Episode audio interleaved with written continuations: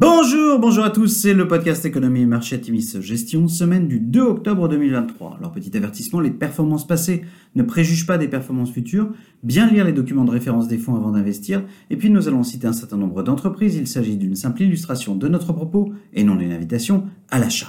Alors cette semaine nous avons titré Septembre noir éclairci en vue. La semaine a été une semaine de relatif retour calme sur les marchés d'actions, avec durant toute la semaine une inquiétude quant à une possible shutdown US, la fermeture des services de l'État pour absence d'accord budgétaire entre démocrates et républicains. Les taux longs sont restés volatiles durant la semaine, avec un 10 ans US passant la barre des 4,5% pour la première fois depuis octobre 2007. Les taux hypothécaires US ont atteint leur plus haut sur 23 ans et la hausse des taux a un impact significatif sur les ventes de logements neufs qui chutent de 9,7% en août. En Europe, le gouvernement italien a abaissé mercredi sa prévision de croissance pour 2023, tablant désormais sur 0,8% contre 1% auparavant, et a relevé sa prévision de déficit à 5,3% du PIB en 2023. La nouvelle a eu un impact significatif sur les taux longs dans la zone euro, le 10 ans allemand flirtant ponctuellement avec les 3%. La semaine a été marquée par euh, de relativement bonnes nouvelles sur le front de l'inflation. L'indice des prix à la consommation dans la zone euro qui se replie nettement à 4,3% sur un an en septembre contre 5,2% en août. Aux USA, l'indice PCE, favorisé par la Fed dans son analyse de l'inflation, est ressorti hors alimentation et énergie à 3,9% en août contre 4,3% en juillet. La hausse est la plus faible depuis novembre 2020. La constatation d'une nette baisse des stocks américains de pétrole a de nouveau entraîné le prix du baril à la hausse, avec un WTI atteignant ponctuellement les 95 dollars mercredi pour un baril, avant de se replier en fin de semaine à moins de 91 dollars le baril.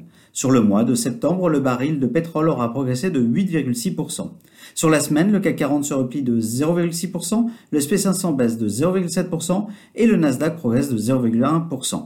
Le CAC 40 se replie de près de 2,5% sur le mois. L'indice S&P 500 enregistre sa quatrième semaine de baisse consécutive et une baisse de près de 5% pour septembre, la pire performance mensuelle depuis décembre 2022. Le Nasdaq, quant à lui, a perdu 5,8% sur le mois. Alors du côté des sociétés, Accenture publie un chiffre d'affaires de 16 milliards de dollars au quatrième trimestre, en croissance de 4% et légèrement inférieur au consensus, situé à 16,1 milliards.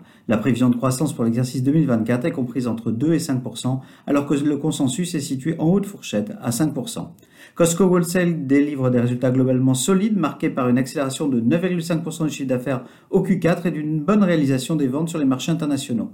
La direction n'exclut pas le recours à une augmentation des prix des abonnements.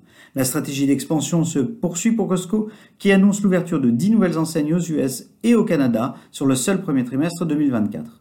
Belle publication enfin pour Nike, qui, bien que légèrement décevant sur la top line, bat les attentes en termes de profit avec euh, des earnings per share de 0,94 cents contre 0,76 attendus.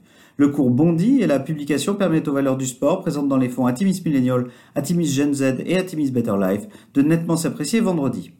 À venir, ce week-end, le Congrès américain a voté une mesure d'urgence prévoyant que l'administration continue d'être financée pendant 45 jours. Il s'agit indéniablement d'une bonne nouvelle qui devrait retirer un peu de pression sur les taux longs, même si les précédents shutdowns ont été relativement courts et ont historiquement eu peu d'impact sur les marchés.